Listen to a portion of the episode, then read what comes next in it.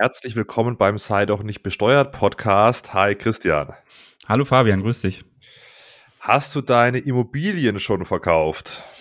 Nein, noch nicht. Im Gegenteil, ich habe natürlich jetzt überall gelesen oder auch schon selbst bei Banken das erfahren bekommen oder sozusagen musste es erfahren, dass die Zinsen ja stark gestiegen sind. Ich habe tatsächlich auch einen Immobilienkredit mal angefragt. Vor zwei Monaten war das etwa. Da wurde mir ein Darlehenszins von 3,8 Prozent in Aussicht gestellt für eine Immobilienfinanzierung. Da war ich jetzt nicht so begeistert. Hm. Bin deswegen auch von dem Projekt zurückgetreten. Aber genau das passiert ja gerade, ne? dass Käufer dann doch sich scheuen, Immobilien zu kaufen. Und ich glaube aber gleichzeitig scheuen sich Verkäufer zu verkaufen zu geringeren Preisen. Da will man sicherlich immer noch die hohen Preise der Vergangenheit durchsetzen. Da stellt sich die Frage, ob das noch gelingt. Ja, das bleibt auf jeden Fall spannend, ne? jetzt in den nächsten Wochen und Monaten zu beobachten. Ich glaube es auch. Manche werden verkaufen müssen, nicht mal unbedingt mhm. wegen den Zinsen, sondern wenn die Energiepreise so stark steigen und die Preise an sich, ja, ich bin mal gespannt, was da noch kommen wird. Aber heute soll es mal um das Thema Immobilienverkauf gehen, mhm. ja, weil da gibt es ja verschiedenste Varianten. Also einmal hat man eine Immobilie im Privatvermögen, einmal im Betriebsvermögen, mhm. einmal nutzt man sie selbst, einmal vermietet man sie. Da können wir mal schön durchgehen, was es denn da für Optionen gibt, weil wir wollen ja alle, wenn wir eine Immobilie verkaufen, keine Steuern zahlen. Ich meine, das mhm. muss man das der große äh, Punkt sein, ja, das große Ziel. Und da würde ich einfach mal in dieser Folge mal durchgehen mit dir. Vielleicht fangen wir mal mit Immobilien im Privatvermögen an die mhm. man selbst nutzt. Da gibt's ja zwei Varianten, ja, wie man steuerfrei verkaufen kann. Christian, was ist denn die erste Variante? Ja, das ist natürlich der, der einfachste Weg, wenn man wirklich in der Immobilie gewohnt hat, dass also die, die eigene selbstgenutzte Immobilie ist, dann hat man ja mit dieser Immobilie gar keine Einkünfte erzielt. Und dann hat man steuerlich hier auch erstmal keine Probleme beim Verkauf. Das ist dann nämlich auf jeden Fall steuerfrei, auch wenn man eine hohe Wertsteigerung hat, die Immobilie vielleicht geerbt bekommen hat oder so äh, oder vererbt bekommen hat, ähm, der Verkauf ist dann einkommensteuerfrei. Das ist, das ist sicher, wenn man immer äh, selbst drin gewohnt hat. Jetzt gibt's ja aber natürlich auch noch den Fall, dass man vielleicht anfangs mal vermietet hat, dann doch eingezogen ist oder mal drin gewohnt hat, dann wieder vermietet hat. Da wird's dann schon wieder komplizierter. Ja, vielleicht zu der ersten Variante nochmal. Also das verstehen, glaube ich, auch viele falsch, weil viele denken immer, man muss irgendwie drei Jahre drin gewohnt haben, um dann mhm. zu verkaufen. Wenn man wirklich von Zeitpunkt des Kaufs oder der Fertigstellung, wenn man gebaut hat, bis zum Zeitpunkt des Verkaufs ausschließlich diese Immobilie zu eigenen Wohnzwecken genutzt hat, sprich selbst drin gewohnt hat, kann man sie jederzeit steuerfrei verkaufen. Beispielsweise mhm. auch nach elf Monaten, weil man beruflich bedingt umziehen muss oder so wo aber hier man ein großes Ausrufezeichen nochmal dran setzen muss, wenn man jetzt diese Immobilie nur baut, um sie zu verkaufen, ja, und dann halt sagt, okay, wir wollen jetzt irgendwie zwölf Immobilien verkaufen, die eine wird irgendwie im Januar fertig, dann ziehen wir von Januar bis Februar ein, die nächste wird im Februar fertig, dann ziehen wir von Februar bis März ein, ziehen wir in die dritte in, im März ein und verkaufen dann das ab, da gibt's zwei Einschränkungen. Wir können nachher nochmal auf diesen gewerblichen Grundstückshandel mhm. näher eingehen, aber da ein großes Vorsicht. Wenn man schon mit Verkaufsabsicht baut, ja, oder kauft, dann kann es bereits ab der ersten Immobilie sein, dass man da in die Steuerpflicht kommt, ja. Mhm. Und aber wenn man jetzt nicht ja, also diese Verkaufsabsicht hat, sondern man muss einfach mal, ist halt reingezogen und dann muss man beruflich bedingt irgendwie umziehen und verkauft halt eine Immobilie, dann hat man eben keine irgendwie Haltefristen, sondern kann es immer steuerfrei verkaufen, aber das nochmal als Disclaimer. So, mhm. das nochmal so als, als, ja, mit erhobenem Zeigefinger, aber dann gibt's noch eine zweite Variante, die du angesprochen hast, ja, muss man, muss man sagen, weil äh, ich kenne ja, ich kenne ja meine Spezies, ja, die wollen natürlich da immer gucken, wie sie dann irgendwie noch links und rechts und noch eine Brücke schlagen, um dann doch eben keine Steuern zu zahlen. Mhm. Aber da muss man so ein bisschen vorsichtig sein, muss man auch fairerweise sagen, da gibt's auch viele komische TikTok und, und Instagram und YouTube-Videos dazu, wo eben diese Modelle vorgestellt werden, dass man irgendwie da einzieht und dann irgendwie halt dann auszieht, dann in die nächste einzieht und so. Mhm. Also da denke ich mir immer, da ist schon die erste nicht steuerfrei. Aber mhm. gut. So, wenn man jetzt hier vermietet hat, beispielsweise, dann überlegt man sich, kommt, man zieht doch mal ein, die Immobilie war doch doch schön, weil der Mieter auszieht oder so. Mhm. Und dann entscheidet man sich aber irgendwann wieder, dass man vielleicht die doch verkaufen möchte. Mhm Da ist es nicht ganz so einfach, weil man ist nicht hat sie nicht die Immobilie ausschließlich zu eigenen Wohnzwecken genutzt, sprich davor mhm. hat mal der Mieter drin gewohnt. Da denken viele, man muss drei Jahre nochmal drin wohnen, um die steuerfrei verkaufen zu können. Dem ist allerdings nicht so. Es reicht ein zusammener Zeitraum von drei Kalenderjahren. Mhm. Äh, Christian, was kann man da beispielsweise machen? Ja, das ist natürlich ganz gut geregelt, letztendlich sehr äh, steuerzahlerfreundlich, wenn man so will diese drei zusammenhängenden Jahre, das, das muss eben so sein, dass man einen Tag mindestens in dem jeweiligen Jahr in der Wohnung selbst gewohnt hat. Das heißt, man könnte also Ende Dezember zum Beispiel 20 in die Wohnung gezogen sein, dann das ganze Jahr 21 drin gewohnt haben und im Jahr 22 braucht man dann auch nur einen Tag im Januar letztendlich noch äh, dort gewohnt haben und dann äh, kann man das schon steuerfrei verkaufen, weil eben diese drei Kalenderjahre, das ist dann vom Prinzip erfüllt, weil man eben in diesen drei Jahren mindestens einen Tag zusammenhängend dort äh, gewohnt hat. So kann man das also ganz gut, ja, ich will nicht sagen ausnutzen, aber die Regelung ist da sehr steuerzahlerfreundlich, denke ich, ausgestaltet. Ja, das heißt, es lohnt sich eventuell nochmal ein Einzug vor dem Verkauf. Ja, wenn man sich natürlich diesen Aufwand machen will und das tatsächlich dann auch so ist und man sich jetzt nicht nur beim Einwohnermeldeamt ummeldet, sondern eben tatsächlich da auch hinzieht, da muss man sicherlich auch Zweifel Umzugskosten nachweisen können oder ähnliches, dann kann das aber funktionieren, genau. Ja, es ist natürlich so, diese Regelung ist sehr, wie du schon gesagt hast, steuerzahlerfreundlich. Allerdings muss man natürlich auch aufpassen, wenn man die natürlich ausreizt, ja, nur um eben dann keine Steuern zu zahlen und das entspricht halt nicht der Realität, ja. Also die Regelungen müssen schon erfüllt sein. Und das erlebe ich auch oft, auch in den Kommentaren und den Nachrichten auf Social Media. Dann sagen die Leute immer, hier, da ist ja ganz easy, da melde ich dann einfach mal meinen mhm. Wohnsitz mhm. da an und dann ziehe ich da gar nicht ein. Also so easy ist es dann auch nicht, weil wenn da irgendwie kein Wasser, kein Strom und Wasser Kuckuck, was mhm. da geflossen ist, dann ja, sagt das Finanzamt auch, einer alle Latten am Zaun haben. Aber auch zu Recht. Jetzt genau. ist die Frage, es gibt jetzt nicht nur irgendwie ein Familienhaus, wo es halt mhm. irgendwie noch eine, eine riesen Wohnung gibt oder so. Was ist jetzt, wenn man eine Immobilie hat, beispielsweise, nehmen wir mal an, mit äh, zwei Wohnungen drin, ja, ein Haus mit zwei Wohnungen, unten ist irgendwie vermietet und oben nutzt man das selbst, kann ich dann bereits auch jetzt nach drei Jahren steuerfrei verkaufen oder muss ich für den vermieteten Teil der Immobilie was anderes beachten? Ja, das wird dann aufgeteilt, ne? nach, der, nach der Nutzfläche letztendlich kannst du dann halt von dem Verkaufspreis, den du erzielst, sagen, der eine Teil, der eben auf den selbstgenutzten Bereich entfällt, der ist dann steuerlich irrelevant und der, der auf den vermieteten Teil entfällt, der ist dann möglicherweise steuerpflichtig, wenn man die äh, Zehn-Jahres-Grenze, zu der wir ja gleich noch kommen, äh, nicht überschritten hat. Ähm, ich, ich, hier sollte man vielleicht auch nochmal anmerken, dass die Überlassung an Kinder zur kostenfreien Nutzung auch sozusagen als, als Selbstnutzung gilt. Das ist eigentlich auch ganz gut. Hm. Ähm, Jetzt ist eben die Frage, wenn man die Immobilie aber vermietet hat, also mhm. ganz normal, hat eine Eigentumswohnung beispielsweise vermietet die, da gilt eine längere Frist, nämlich zehn Jahre und nicht irgendwie ja die sofortige steuerfreie Veräußerung oder eben äh, dann nach drei Jahren in Anführungszeichen, sondern da ist die Frist nach zehn Jahren, ja. Allerdings ist ja die Frage, ja, kann ich dann unbegrenzt auch diese äh, Steuerfreiheit in Anspruch nehmen? Also kann ich beispielsweise, wenn ich länger als zehn Jahre vermietet habe, dann auch mit zwei Millionen Euro Gewinn, was ich meine, Münchner Stadthäuschen verkaufen, mhm. Christian?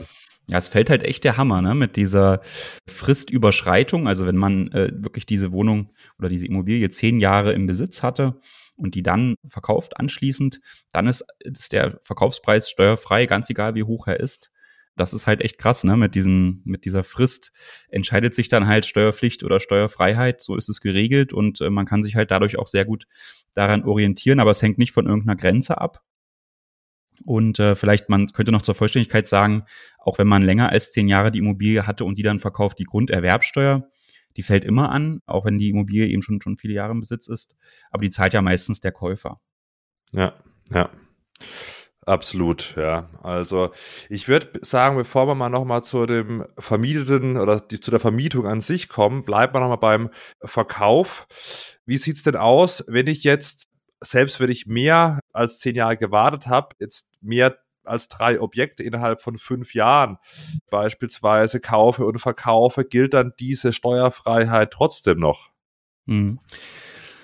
Ja, also da ist natürlich die Frage, dass das ist ja immer so die Kategorisierung, die das Einkommensteuerrecht vornimmt. Äh, letztendlich äh, oft dahingehend, ob man jetzt ein Gewerbetreibender ist oder ob man ein äh, privater Vermieter oder Kapitalanleger oder wie auch immer ist. Und gerade bei der Abgrenzung zwischen Gewerbetreibender und privater Vermieter gibt es eben diese drei Objektgrenze, dass man sagt, wenn man äh, mehr als drei Grundstücks, Grundstücksobjekte innerhalb von fünf Jahren kauft und wieder verkauft, dann geht man pauschalisierend letztendlich davon aus, dass man hier als Gewerbetreibender handelt und dann ein gewerblicher Grundstückshändler wird. Und gerade für diese Gewerbetreibenden gilt eben diese Zehn-Jahres-Grenze nicht. Bei Gewerbetreibenden geht man immer davon aus, dass die auch die letztendlich das, die ganzen Wertsteigerungen aus dem Vermögen, äh, das sie aufbauen, das müssen sie auch versteuern. Und bei Privatpersonen geht man davon aus, dass man nur die Einkünfte aus den, aus den Quellen, also letztendlich die, die laufenden Einkünfte aus dem Vermögen besteuern will und die Wertsteigerung eigentlich nicht. Deswegen gibt es diese Zehn-Jahresfrist. Und da muss man eben aufpassen, dass man nicht in diesen Gewerbebetrieb fällt, wenn man jetzt viele Grundstücke ankauft, verkauft. Äh, da gibt es ja auch viele Social-Media-Beiträge zum Thema Fix and Flip oder was auch immer, ja, dass man also da schnell kauft, äh, renoviert und dann teurer wieder verkauft. Dann wird man sicherlich es schwer haben, äh, das langfristig steuerfrei äh, erreichen zu können. Ja, und wie vorhin schon gesagt, es kann theoretisch auch beim ersten Objekt schon sein, wenn das Finanzamt sagt, okay, du trittst ab Beginn als gewerblicher Grundstückshändler auf. Das heißt, man hat jetzt nicht immer diese drei Freischüsse, sage ich mal, sondern es kann auch dann sein, wenn man schon am Anbeginn äh, seiner Immobilienkarriere da fix und flip und als gewerblicher mhm. Grundstückshändler auftritt, dass man schon gewerblich ist. Das wird in den Social Media Videos manchmal auch von manchen so ein bisschen zu einfach dargestellt, denn es ist nicht nur so, dass ich dann irgendwie vier Riesenhäuser verkaufen muss dann innerhalb von diesen vier, äh, fünf Jahren, sondern es kann auch sein, dass ich eben beispielsweise ein ein Haus mit vier Wohnungen drin habe und das dann mhm. verkaufe. Und wenn die Eigentumswohnungen eben abgetrennt sind, ja, gelten diese nämlich auch als, als mhm. mehrere Objekte. Ja, also da gibt es eigentlich, wenn man sich das mal überlegt, ja, da hat man vielleicht vier Eigentumswohnungen an derselben Adresse im selben Objekt und man verkauft diese vier Eigentumswohnungen an ein und denselben Käufer und vielleicht auch noch in, in ein und demselben Notartermin. Dennoch würde man dann unterstellen, dass es eben vier verschiedene Objekte sind, die eben trotzdem dann als Zählobjekte behandelt werden und zum Überschreiten dieser Grenze führen, obwohl das eigentlich alles an einem und demselben Standort und den ein, ein und denselben äh, Käufer übertragen wird. Äh, hier ist es dann wiederum sehr streng ausgestaltet, äh, die Regelung. Da, da muss man also genau aufpassen. Ja, absolut. Genau, sollen wir mal nochmal zurück kommen zum Thema vielleicht Vermietung, ja, weil mhm. da habe ich auch immer so ein bisschen, was ist denn überhaupt Vermietung? Was muss man denn da versteuern? Ja, also es, manche denken, man muss irgendwie die Mieteinnahmen versteuern. Also wenn ich irgendwie 1000 Euro Warmiete bekomme, dann muss ich diese 1000 Euro versteuern. Dem ist nicht so. Es müssen die Mieteinkünfte versteuert werden. Und da ist es so, dass es, dass Sachen wie Zinsen, Abschreibungen und sonstige Kosten und so weiter noch abgezogen werden können. Vielleicht der größte Punkt dürfte die Abschreibung sein. Ja, das ist die Wertminderung sozusagen des Gebäudes. Das Gebäude kann man abschreiben, nicht den kompletten Kaufpreis. Mhm. Ähm, das ist die Frage, ob wir da noch mal eine separate Folge dazu machen, weil ich glaube, wie man irgendwie das ermittelt, da könnte man, könnte man noch mal, ja, mhm. soll man da mal eine separate Folge machen. Ja, klar, ich meine, wir müssen aufpassen, dass es jetzt nicht zu detailreich ja. wird, aber ich glaube, man kann schon festhalten, dass es oft Fälle gibt, in denen man eigentlich in dieser Vermietungsphase, also äh, letztendlich vor dem Verkauf, sogar dann durch die durch den Abzug der Zinsen, der Abschreibung und eben, wie, wie du schon sagtest, sonstige Kosten, Fahrtkosten zu den Objekten, Steuerberatungskosten und was da vielleicht noch so anfällt, dass man da vielleicht sogar einen Verlust erzielt. Und diesen Verlust kann man auch steuerlich geltend machen. Das ist also nicht wie in unseren letzten Folgen sind wir auch auf die Kapitaleinkünfte mal eingegangen. Da haben wir ja festgestellt, dass die Verluste aus den Kapitaleinkünften nicht verrechnet werden können mit anderen Einkünften. Das ist bei den Vermietungseinkünften anders. Da kann man halt, wenn man einen Verlust erzielt, trotzdem sagen, äh, ich verrechne das zum Beispiel mit meinen Angestellteneinkünften und, und bekommt dann letztendlich eine Steuererstattung. Das ist eigentlich ganz gut. Das ist auch bekannt letztendlich. Das äh, weiß der Gesetzgeber auch. Und sagt aber trotzdem, das ist okay. Bei einer äh, üblichen Vermietung eines Grundstücks gehe ich davon aus, dass das letztendlich langfristig mit einer Totalüberschussabsicht äh, sozusagen betrieben wird. Also man geht davon aus, langfristig wird da trotzdem ein Gewinn erzielt und äh, darf deswegen die, Ver die Verluste in der Regel abziehen. Und da ist es natürlich besonders spannend, wenn man sagt, okay, in den Vermietungsjahren habe ich einen Verlust, den ich steuerlich verrechnen kann und dann nach zehn Jahren kann ich das Objekt steuerfrei verkaufen. Da kann man also, glaube ich, wirklich sagen, dass ein Immobilieninvestment, jetzt, wir haben ja anfangs gesagt, dass die sind, hat man ja so ein bisschen rausgehört, dass wir da, glaube ich, skeptisch sind, was so die zukünftigen Renditen bei, bei Immobilien angeht. Aber allein aus steuerlicher Sicht gibt es da schon einen Vorteil gegenüber anderen Anlageklassen, oder? Das kann man, glaube ich, schon so äh, festhalten. Ja. Vielleicht gehen wir kurz mal auf die Ermittlung von, von den Einkünften ein. Also man hat eine Miete beispielsweise 1000 Euro und hat jetzt ein Gebäude gekauft, was weiß ich, für, für 300.000 Euro, dann ist es im Regelfall so, dass man zwei Prozent pro Jahr, also 6.000 Euro von der Steuer absetzen kann, die sogenannte Abschreibung. Also, und wenn man rechnet irgendwie 6.000 mal 50, ja, da kommt man meines Wissens auf 300.000, wenn ich mich jetzt hier nicht mit Kopf verrechnet habe, ja. Es ja doch mal nach, ja.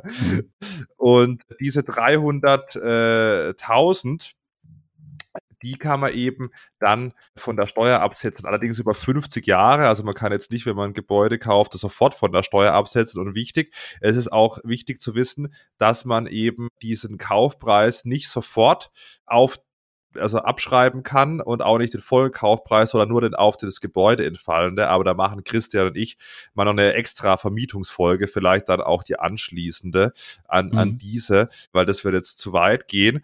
Und da ist es dann so, dass man äh, diese Abschreibungen und so weiter alles absetzt und dann versteuert man dann das, was übrig bleibt, entweder ein Gewinn oder ein Verlust. Beim Verlust muss man aber aufpassen, wenn man jetzt zu günstig vermietet. Wir hatten im Vorgespräch nochmal Fall, dass oder, oder, oder besprochen, dass Christian einen Zeitungsartikel von einem privaten Vermieter aus, aus München gelesen hat. Was war denn da drin? Ja, da wurde natürlich das so ein bisschen dramatisiert. Da hieß die Überschrift so, also ich weiß nicht, ob ich es genau zusammenkriege, aber äh, letztendlich das Finanzamt zwingt den Vermieter dazu, die Miete zu erhöhen.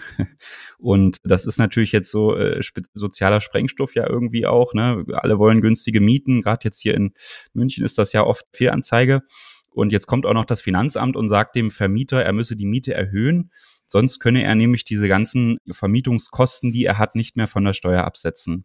Mhm. Und äh, das Ganze äh, ist zurückzuführen auf eine Vorschrift im, im Einkommensteuergesetz, äh, die eben äh, sagt, dass wenn man den Mietpreis, den man verlangt, wenn der niedriger als 50 Prozent der ortsüblichen Miete ist, dann darf man auch die äh, gesamten Kosten, die mit der Vermietung entstehen, also die Abschreibung, Zinsen, vielleicht Renovierungskosten, auch nur noch, darf man die nicht mehr abziehen weil man, oder man muss aufteilen, ne? Also man muss dann, äh, darf die nur noch anteilig abziehen, weil man eben unterstellt, dass ja eine zu günstige Vermietung vorliegt und man deswegen natürlich auch die Kosten nur noch anteilig äh, abziehen kann.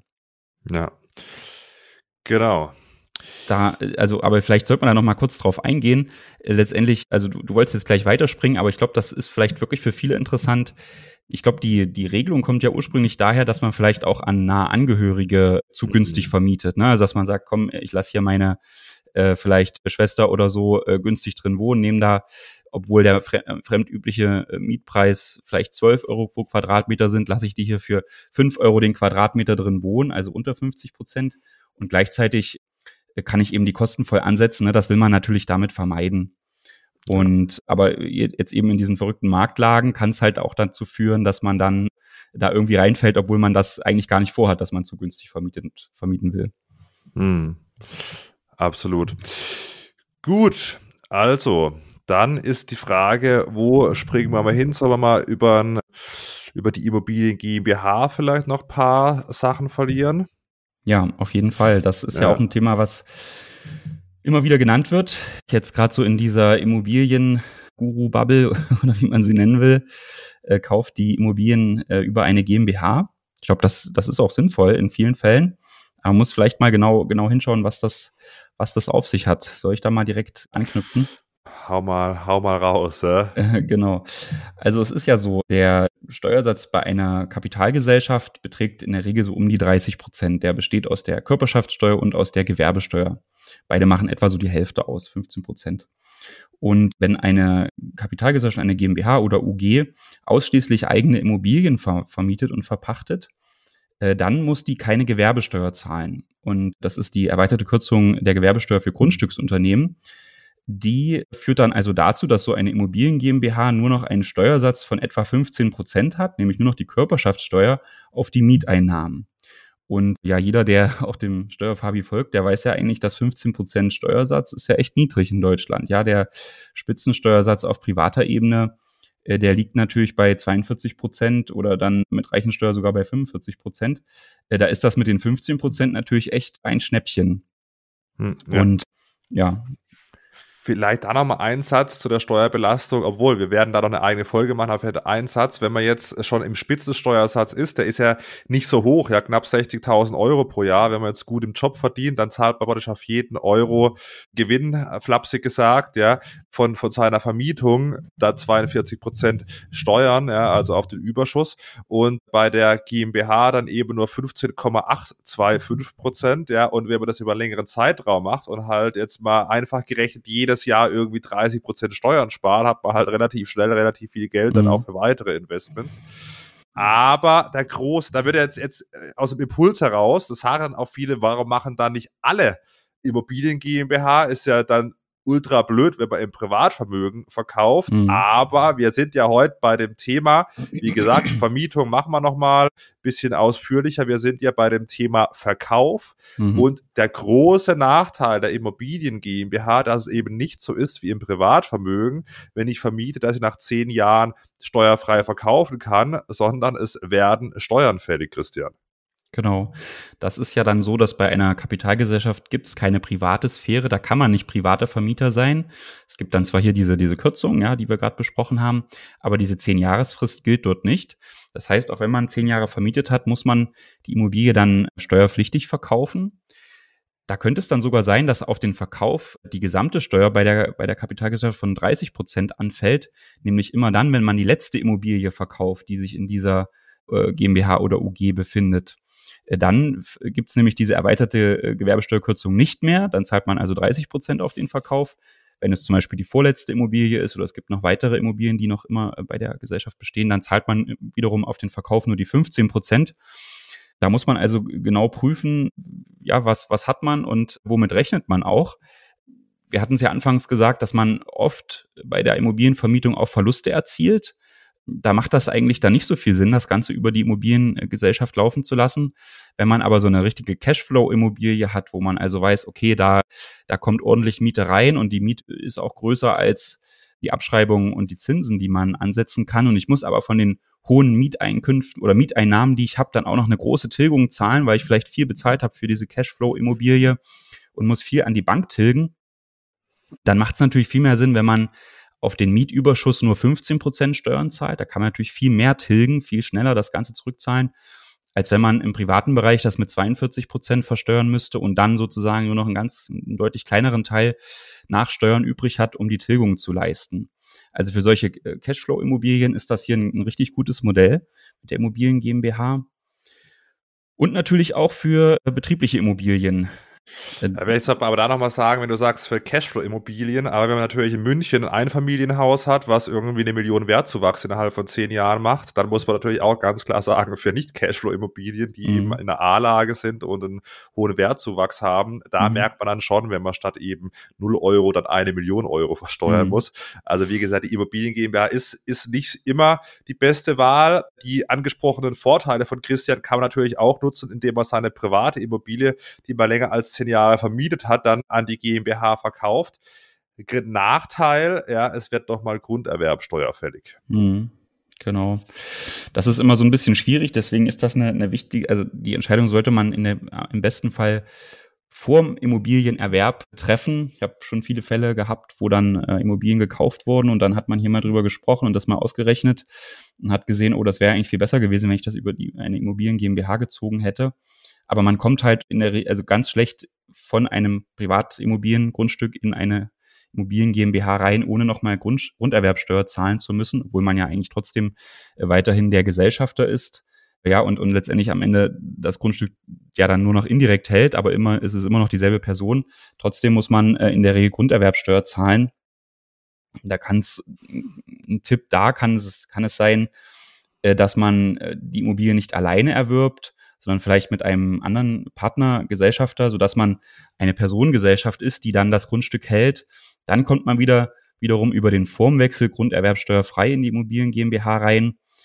Aber das muss man sich natürlich auch gut überlegen, ob man da noch jemand mit dazu nimmt. Mir hat mal jemand gesagt, mhm. wenn ich Personengesellschaft im Zusammenhang mit Immobilien höre, dann ziehe ich, zieh ich den Revolver, weil man natürlich hm. dann auch rechtlich stark vom anderen abhängig ist. Ja, Das muss man sich ja. überlegen. Nicht nur bei der Immobiliengesellschaft, da können wir auch mal eine Folge über die, die GBR machen. Es gibt allerdings schon Möglichkeiten, jetzt nicht mit der Steuerlast dann erschlagen zu werden, wenn ich in der Immobilien GmbH ein Objekt verkaufe, nämlich der Paragraph 6b des Einkommensteuergesetzes.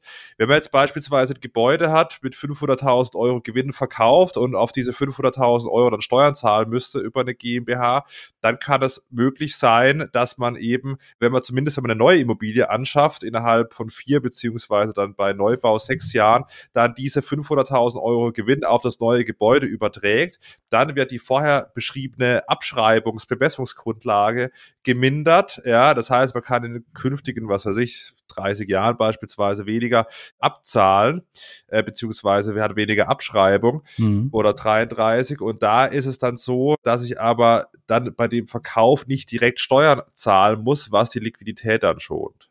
Mhm. Kannst du natürlich die gesparten Steuern gleich als Eigenkapital vielleicht nehmen, um die, neue, die nächste Immobilie zu erwerben. Ja, ja, ja. Genau, ja, jetzt haben wir schon fast eine halbe Stunde gesprochen. Ich glaube, wie gesagt, über die Vermietung. Das könnten wir ja, sollen wir uns da schon mal committen, in diesem Podcast, das haben wir auch noch nie gemacht, schon mal das nächste, nächste Thema festzulegen, dass man mal wirklich nochmal detailliert auf die Vermietung, wie viel Steuern mhm. werden dann fällig, auch mit ein paar Beispielrechnungen und so weiter, mal drauf eingeht und uns heute mal beim, beim Thema Immobilienverkauf belassen, Christian. Mhm, auf jeden Fall, ja. Vielleicht nochmal zusammenfassend, was, was soll man jetzt beachten, wenn man die Immobilie verkauft? Ja, ich glaube, man muss halt wirklich schauen, hat man diese zehn Jahresfrist eingehalten, ist man drüber? Ja. Und außerdem dieser gewerbliche Grundstückshandel ist ganz, ganz wichtig. Wenn man in, also in den letzten fünf Jahren mehrere Objekte äh, angekauft hat oder, oder bauen lassen hat ja. und jetzt über den Verkauf nachdenkt, muss man halt äh, schauen, ob man ob die fünf Jahre schon rum sind und vielleicht auch da nochmal zuletzt der Hinweis, wenn man jetzt aus der Baubranche kommt, ja, man ist vielleicht Bauingenieur äh, oder ist, ist hauptberuflich auch im, im, im Bauwesen tätig, dann kann sich diese fünf Jahresfrist auch sogar verlängern auf bis zu zehn Jahren.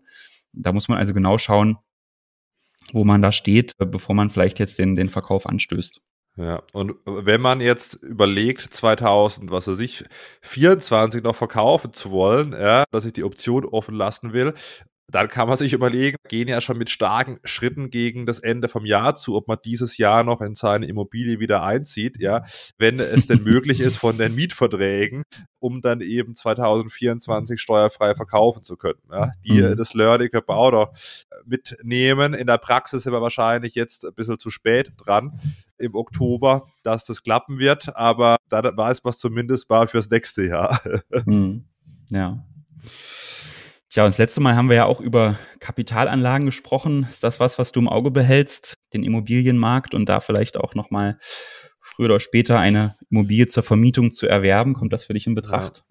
Ja. also zur Vermietung auf jeden Fall. Ich finde das eine sehr interessante Anlageklasse, auch deswegen, weil man ja trotz jetzt steigender Zinsen eben mit einem relativ geringen Eigenkapital, das ist, wenn man da 15 Prozent bringen muss oder 20 Prozent, dann halt relativ gute Eigenkapitalrenditen hat, da man eben im Gegensatz zu Aktieninvestments beispielsweise mit der Bank sprechen kann, dass sie diese Immobilie finanziert. Und da hat man halt mit dem geringen Eigenkapitaleinsatz eine gute Eigenkapitalrendite. Ich glaube, das ist auch was, was man bei Immobilien wahrscheinlich als einzige Anlageklasse hat. Ich selbst wohne und, und arbeite, also meine GmbH ist auch zur Miete ich finde es eigentlich gar nicht so schlecht, wenn man selbst zur Miete wohnt. Da ist man relativ flexibel. Ja, hm. ich ziehe jetzt dann um innerhalb von Freiburg und dann ist es halt sehr, musst du dich um nichts kümmern. Du kündigst halt den Mietvertrag und ziehst dann um. Ja. Fertig. Aber also langfristig will ich schon mal eine eigene Immobilie. Ja, macht dann selbstgenutzte Immobilien, da können wir auch mal noch eine Folge machen, das interessiert auch viel. Da kann man ja im Prinzip fast nichts von der Steuer absetzen. Das ist wahrscheinlich steuerlich das Dümmste, was man machen kann, selbst im, im Eigentum zu wohnen, ohne dass man irgendwas macht. Aber ich, ich da sage ich immer nicht nur über Steuern steuern, also perspektivisch. Ich bin ja jetzt gerade irgendwie 33 geworden, da habe ich ja hoffentlich noch ein bisschen Zeit vor mir und da will ich schon langfristig wirklich am liebsten GmbH, praktisch ein, ein, eigenes Gebäude und dann auch privat ein eigenes Gebäude. Aber steuerlich muss man sagen, zumindest was das Private angeht, macht es oft mehr Sinn, mal wohnen zur Miete. Wie siehst du das, Christian? Ja, also ich glaube, dass diese eingenutzte Immobilie, die ist ja oft auch ein Thema, wenn man einfach keinen ähm, Wohnraum mehr findet, in dem man einziehen kann. Ich glaube, bei dir in Freiburg ist das ja auch ein, ein, großes Thema, eigentlich eine gute Wohnung zu finden. Ja. In München oder Berlin ist das ja ähnlich, ja. Ich, ich komme jetzt hier aus Halle in Sachsen-Anhalt, da habe ich noch Glück. was das angeht. Da ist Weil keiner hin will. so, da muss man aufpassen, was man sagt. Es gibt wieder negative Kommentare. Liebe Grüße. Ich war ja selbst schon in Halle. Ja, äh, die Altstadt ist wirklich wunderschön. Ja, ja genau. Also wir haben Aber es gibt auch viele hässliche Ecken. Das, ja, sicherlich. Das, das gibt es natürlich. Aber so was die Immobilien angibt, hast du angeht, hast du natürlich auch viele schöne, schöne Altbauten. Ja. Und, äh, aber ich bin immer so ein bisschen äh, überrascht. Ich, ich, man, so als Steuerberater bekommt ja manchmal auch irgendwelche Anfragen von irgendwelchen Immobilienbauherren. Da war jetzt wieder was, was, was man bekommen hat 12.000 Euro den Quadratmeter in Halle wäre ja ein tolles Investment, was man ja mal den Mandanten anbieten könnte. Also das mhm. hat schon, mhm. schon absurde Züge angenommen und ja. auch immer wieder in, in, in Zeitschriften liest man ja, Halle wäre eine tolle B-Stadt, wo man also noch günstige Renditen erzielen könnte. Also ich weiß nicht, da bin ich sehr skeptisch. Ich glaube nicht, dass man hier langfristig einen Mietpreis von ja. über 10 oder 12 Euro im Quadratmeter erzielen kann. Ja. 10, 12 äh, Euro der Quadratmeter, das wäre das wäre in Freiburg ein absoluter Traum. Das davon, davon träume ich. ja, naja, also insofern bin ich da auch skeptisch und, und vorsichtig. Ich glaube, genauso sind das ja auch aktuell die Banken. Ich hatte, hatte mal gehört, dass die so eine Vollfinanzierung oder zumindest den, den, den vollen Kaufpreis eigentlich nur noch gern finanzieren wollen, wenn man eine Mietrendite von, von sechs Prozent erzielt pro Jahr. Und also alle Angebote, die ich jetzt momentan so auf dem offenen Markt gesehen habe, sind da immer noch weit von entfernt. Da ist die Mietrendite immer noch so bei drei, vier Prozent, wenn man, wenn es hochkommt. Ja, also da ist eigentlich noch viel Luft dafür, dass man entweder mit, mit starken Mietsteigerungen rechnen muss oder die Kaufpreise einfach irgendwann fallen müssen. Hm. Ähm, das wird auf jeden Fall spannend, wie sich das weiterentwickelt. Vor allem werden einige, die jetzt irgendwie 2013 über zehn Jahre eine Zinsbindung dann hatten und die läuft dann nächstes Jahr aus, weil sehr stark schauen müssen, dass sie wahrscheinlich die Tilgung runterschrauben, dass sie sich die Miet- oder die, die Zinsbelastung und beziehungsweise dann die Tilgungsrate, Zins und Tilgung noch leisten können. Also mhm. da wird es wahrscheinlich auch leider zu Immobilienverkäufen kommen, aber in dieser Folge haben wir ausführlich drüber gesprochen, gesprochen, was man beachten kann, muss, ja, wenn man eben eine Immobilie verkauft. Und dann würde ich einfach mal sagen, ja, wenn ich dann mal verstärkter die Vermietung reingehe, ja, kannst du mir bei der nächsten Podcast-Folge noch paar Tipps geben. Dann sprechen wir nächstes Mal nicht über Verkauf äh, von Immobilien, sondern über Vermietung von Immobilien. Mhm. Äh, da würde ich diese Folge mal schließen, außer Christian, du hast doch was, was du unbedingt loswerden willst. Nee, genau, alles klar, alles gut. Ich bin auch gespannt auf die Vermietungsfolge. Ich glaube, da gibt es auch viele Tipps und Tricks, die man da nochmal benennen kann. Genau, perfekt. Da gibt es ja wirklich einiges Interessantes auch. Stichwort Vermietung über Schwesterkapitalgesellschaft etc. pp. Also, dann machen wir die nächste Folge Vermietung, was man da beachten muss und schließen die Verkaufsfolge der Immobilien. Christian, liebe Grüße in das schöne, zumindest teilweise schöne Halle ja, aus dem wunderbaren fast auch immer schön, gibt auch hässliche ja, ja. Freiburg, muss man sagen, ja, aus Freiburg. Mach's gut. Ja, alles Gute, ne? Bis bald. Ciao, ciao. Ciao, ciao.